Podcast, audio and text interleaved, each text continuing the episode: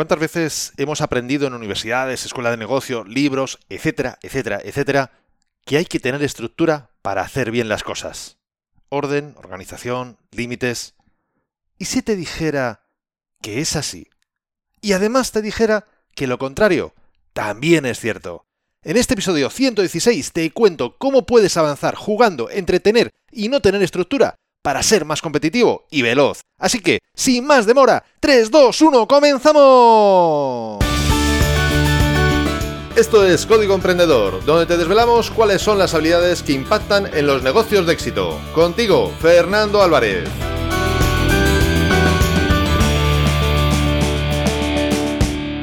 Aquí estamos, un episodio más, una semana más, siempre desde la trinchera, desde donde los emprendedores producen resultados, desde donde tiene lugar la acción.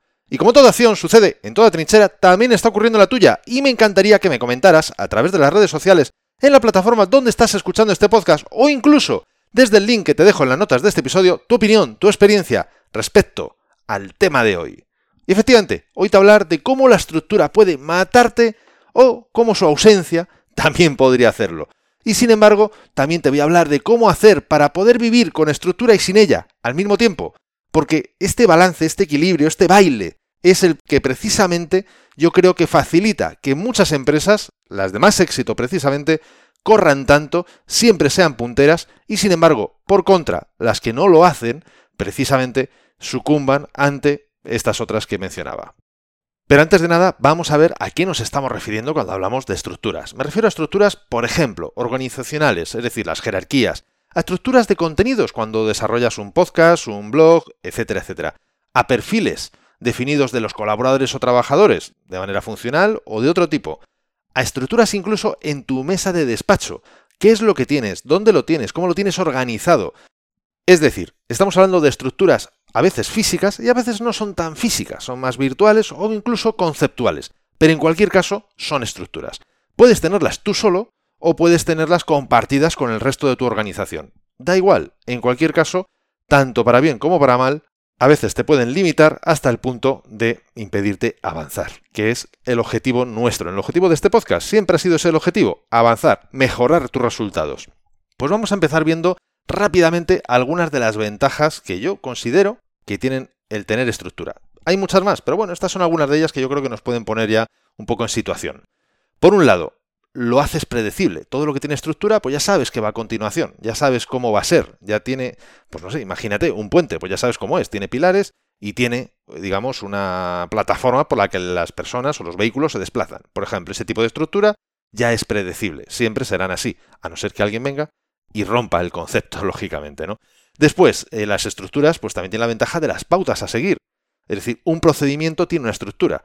Primero haces esto, después haces lo otro, después haces lo siguiente. Perfecto. Hay pautas. Por lo tanto, bueno, pues eso también genera confianza, da tranquilidad, etcétera, etcétera, etcétera. También lo puedes comunicar más fácilmente. Todo aquello que tiene estructura, que tiene forma, pues lógicamente es más fácil de comunicar, de contar a otras personas en comparación con las cosas que no tienen estructura, que son más amorfas, podríamos decirlo, que evidentemente nos cuesta mucho más llegar a describirlas o contarlas. Y por supuesto, es más fácil que otra persona desempeñe un trabajo o un puesto o haga una serie de funciones cuando su puesto, su trabajo, lo que tiene que hacer, tiene una estructura. Es decir, sin ir más lejos, el mundo de las franquicias. El mundo de las franquicias estructura todo, toda la cadena de procedimientos, todos los perfiles, etcétera, etcétera, etcétera, de tal manera que es más fácilmente trasladable a terceras personas para que puedan reproducir exactamente lo mismo que tú estabas haciendo y exactamente, en la medida de lo posible, incluso con el mismo nivel de éxito. Por lo tanto, como podemos ver desde este punto de vista, y otras muchas más ventajas que ni siquiera estamos mencionando, el tener estructura tiene sus beneficios. Por supuesto que los tiene, nunca dije que no. De hecho, es una de esas partes que antes mencionábamos, que lo necesitas. Pero demasiada estructura también puede ser un problema, como vamos a ver un poquito más tarde, justo después de contarte de que ya sabes que este podcast de Código Emprendedor es un servicio gratuito de desde la trinchera.com, donde ayuda a empresarios y a sus equipos a mejorar en sus habilidades profesionales y, en consecuencia, su desempeño. Si quieres que te ayude a ti, contáctame. Será un gusto estudiar tu caso y ver cómo juntos podemos hacer que mejoren tus resultados empresariales. Y efectivamente, así es. La estructura es buena, pero también tiene sus desventajas. Y prácticamente yo me atrevería a decir que casi casi son las mismas que las ventajas. Es predecible. no hay hueco a la sorpresa o a la innovación. Cuando tú tienes demasiada estructura, todo está tan claro, tan cristalino, tan transparente, que efectivamente eso que antes veíamos como una ventaja, eso de que era predecible, pues en este caso se convierte en un problema. Las pautas a seguir también están limitando la creatividad, porque claro, parece que si no estás haciendo algo mal, si te sales de esas pautas.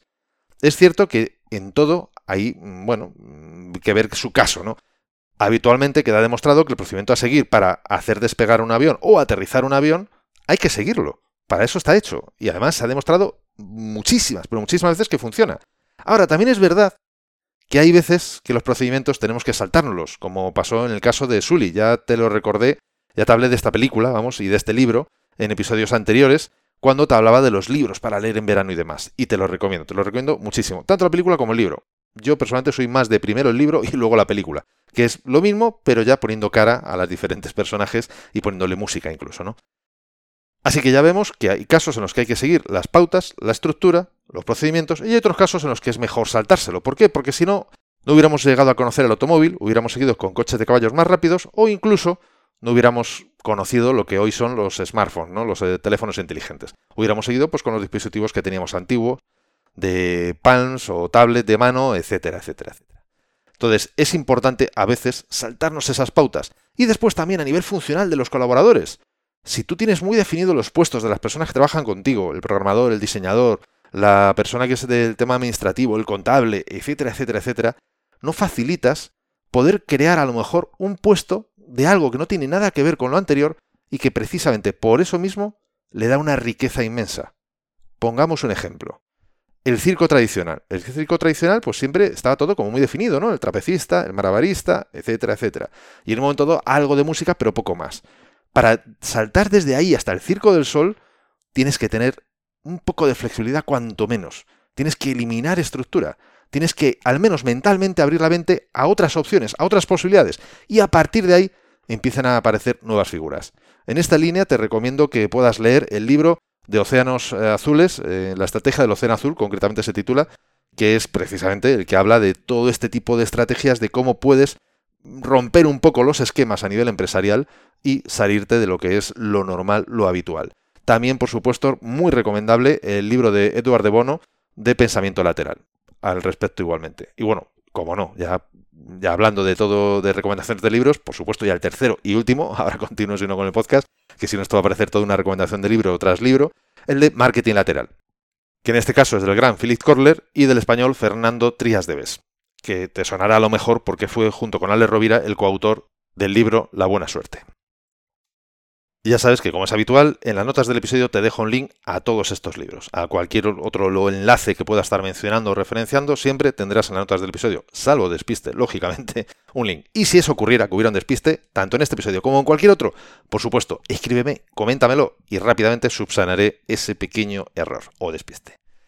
Como decíamos, a nivel funcional, colaboradores, es importante tener también esa flexibilidad. Y te voy a poner un ejemplo, un ejemplo en este caso de temas de contenidos, en el que yo cometí un error y bueno, tengo la intención, al menos la sensación, cuanto menos, la intención y la sensación de haberlo corregido. En el caso, en este caso fue el blog. El blog yo lo creé en su momento, bueno, con una serie de categorías, me equivoqué en esas categorías, o al menos, bueno, no evolucionaron como yo evolucioné, tuve que modificarlo y creé otras nuevas categorías.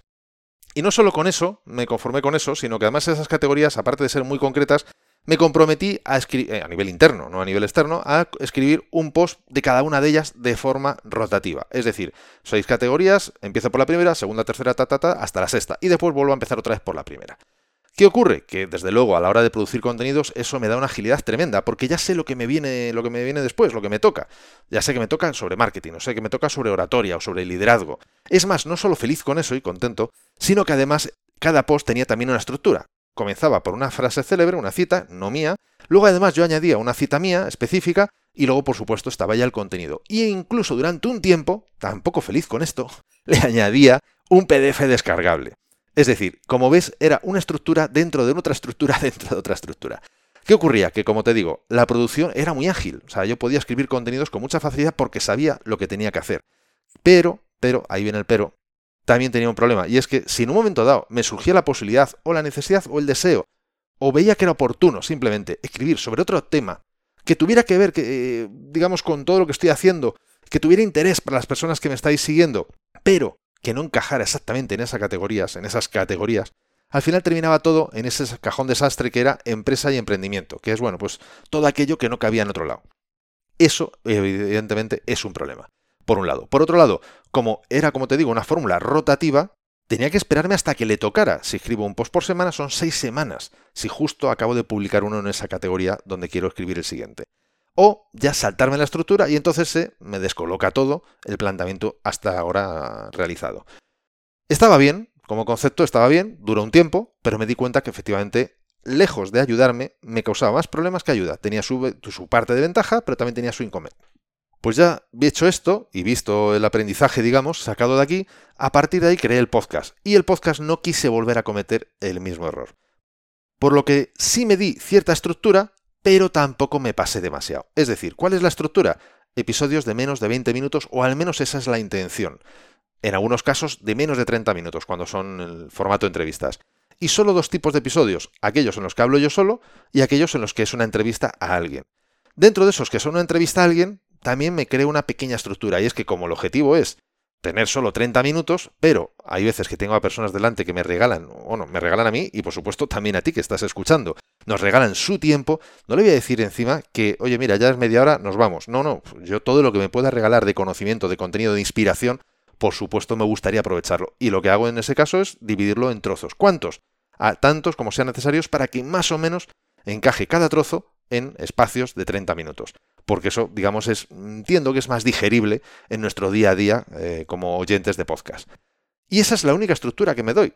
Luego dentro del episodio también doy cierta estructura, pero si me sigues desde hace tiempo habrás visto que aunque hay momentos en los que hablo de la parte promocional de desde la trinchera, hay otros momentos, como el de ahora, que te voy a hablar. En un momento te voy a hablar de que te puedes bajar un ebook gratuito. Y otros momentos tal, pero aún dentro de toda esa estructura, habrás oído episodios en los que simplemente me la he saltado. ¿Por qué?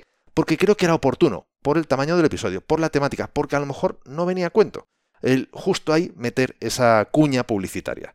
Y en este caso no es una cuña publicitaria, es un regalo. Es un regalo que si no te has bajado todavía, te invito a que te lo hagas. Y es el ebook gratuito multiplica por 100, donde te he recopilado más definiciones que pueden multiplicar tus resultados. Y lo sé, porque son la consecuencia de estudiar a personas de éxito como esas que te digo que he entrevistado, y además de haberlas puesto en práctica, yo mismo, de haberlas experimentado. Puedes bajártelo totalmente gratis en desdelatrinchera.com barra x100. Y además, te explico un sencillo método para que puedas aplicar esas cosas que te digo, esas recomendaciones, de forma que notes mejoras en tus resultados, incluso habiendo solo aplicado unas pocas de ellas. No olvides que el éxito y los resultados en la empresa dependen más de cómo hacer las cosas que de estar 100 horas trabajando. Y como puedes ver, esta es mi experiencia dentro del mundo de la estructura, a nivel de contenidos. Y también me pasó en su día el hecho de que dentro de lo que son las funciones de las personas con las que yo colaboro, me gusta que no tengan, digamos, funciones como demasiado delimitadas, solo programador, solo diseñador. Me gusta más poder trabajar, contratar a personas que tengan esa flexibilidad, es decir, que mayoritariamente sean una cosa o, o habitualmente hagan una cosa, programación, diseño u otras, otras funciones, pero que tengan la flexibilidad, que tengan la capacidad de tontear cuanto menos con otras actividades. ¿Por qué? Porque facilita muchísimo, entre otras cosas, la creatividad para sus propuestas cuando me vengan con, oye, se me ha ocurrido, eso lo facilita muchísimo y sobre todo, para mí, tan importante o incluso más, el hecho de poder trabajar en colaboración con otros compañeros. Es decir, un programador que sepa algo de diseño va a trabajar mucho mejor con un diseñador que sepa algo de programación, que un programador que solo programa y un diseñador que solo diseñe. Y te lo digo porque ya lo he vivido. Yo he tenido programadores que no tocaban nada de diseño, ya que era un, un pollo de mucho cuidado, y diseñadores que no habían visto una línea de código en su vida, y aquello era otro pollo de mucho cuidado. Mientras que cuando ya los dos entienden un poco del mundo del otro, facilita la empatía, facilita la comunicación y facilita que los proyectos vayan a éxito. A veces los puedes contratar así y otras veces los tienes que formar. Y desgraciadamente habrá otras ocasiones en los que si no lo saben y además no lo quieren aprender, tengas que evaluar hasta qué punto deben de seguir en tu barco. Porque ya sabes que o remamos o somos lastre. Es decir, esto es como la luna, o decrece o decrece, pero no se está quieta.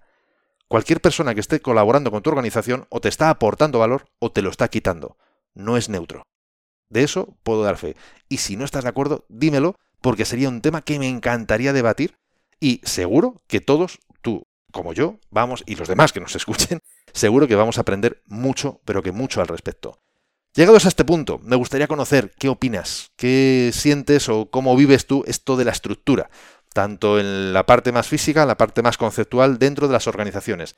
Y me gustaría que me lo contaras, porque yo sé, estoy seguro que juntos podemos llegar mucho, pero que mucho más lejos.